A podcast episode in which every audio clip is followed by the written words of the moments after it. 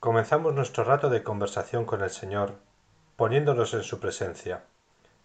Hace unos días, el 27 de octubre, las personas del Opus Dei celebrábamos el cumpleaños de nuestro prelado, don Fernando Ocáriz, a quien llamamos el Padre.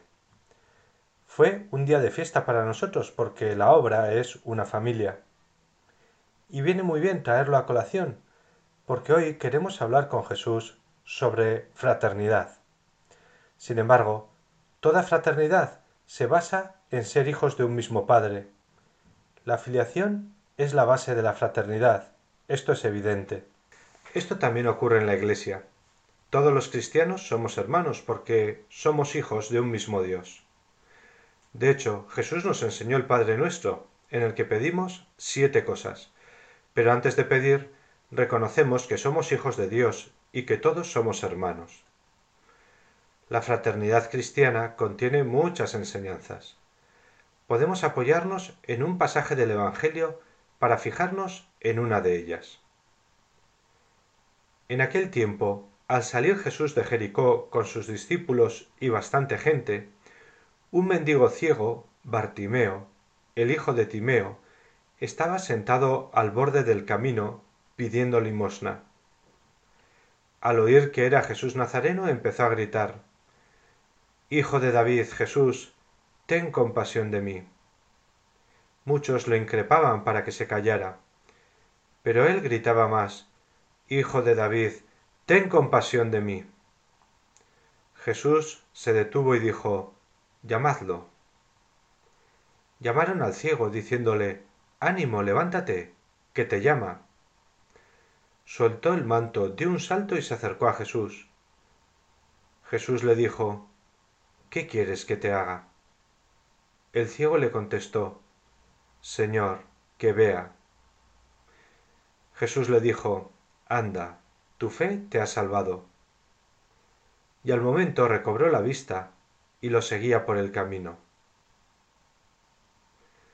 Bartimeo está junto al camino, pero no tiene camino. Pide limosna porque su vida depende de la misericordia de las personas que pasan por allí. Nota alboroto y alguien le contó lo que ocurría. Se estaba acercando Jesús. Entonces el ciego, que ya había oído hablar de Jesús y de sus milagros, vio que tenía ante sí una gran oportunidad. Empezó a gritar Hijo de David, ten compasión de mí. Le pedían que se callara, pero él no les hacía caso y gritaba cada vez más alto.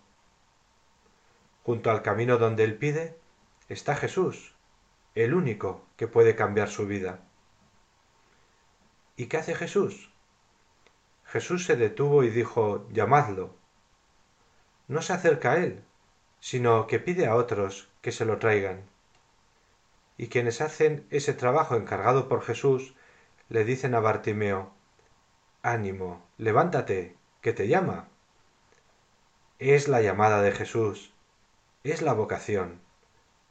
El Señor que llama y que se sirve de otras personas para decir, Ánimo, alégrate, Jesús, Dios y hombre verdadero, te llama. ¿Y qué hace el ciego? Dio un salto, aunque era ciego, y saltar tenía sus riesgos.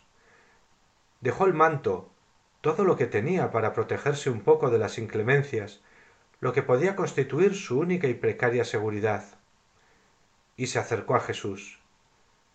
La mejor decisión que se puede tomar en la vida acercarse a Jesús.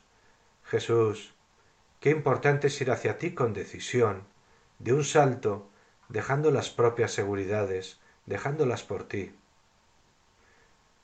El Señor le dice, ¿qué quieres que te haga? Y Bartimeo responde, Señor, que vea. Y como Bartimeo pedía con tanto deseo, porque le iba la vida en ello, y como además creía sinceramente que el Señor lo podía hacer, entonces Jesús le dijo, Anda, tu fe te ha salvado. Y por último llega algo muy bonito. Al momento, recobró la vista y lo seguía por el camino. La curación fue instantánea, y Bartimeo como había sido llamado por Jesús, lo seguía por el camino. Ya no está junto al camino, ahora tiene un camino. Bartimeo se junta a los demás discípulos y le sigue. Jesús no lo rechaza, no lo descarta, lo acoge en su compañía. Esta es una gran enseñanza de fraternidad. Fraternidad es acoger al otro. Fraternidad es lo contrario del descarte. Es reconocer en el otro a un hijo de Dios como yo. Es darse cuenta de que es una persona con un gran deseo de ser amado y con una gran capacidad de amar. Reconocer que esa persona está hecha a imagen y semejanza de Dios. Le pedimos a Jesús lo mismo que le pidió Bartimeo. Señor, que vea, que me dé cuenta de que no debo rechazar a nadie, de que no debo descartar a nadie de mi trato. Dame tu luz, ilumina los ojos de mi alma, como iluminaste los de Bartimeo, para poder ver en todas las demás personas hijos de un mismo Padre que está en los cielos. Haz que pueda entender que el resumen de la ley y de la vida cristiana es este. Amarás a Dios sobre todas las cosas y al prójimo como a ti mismo. Y esto segundo, porque mi prójimo es hermano mío, es hijo de Dios.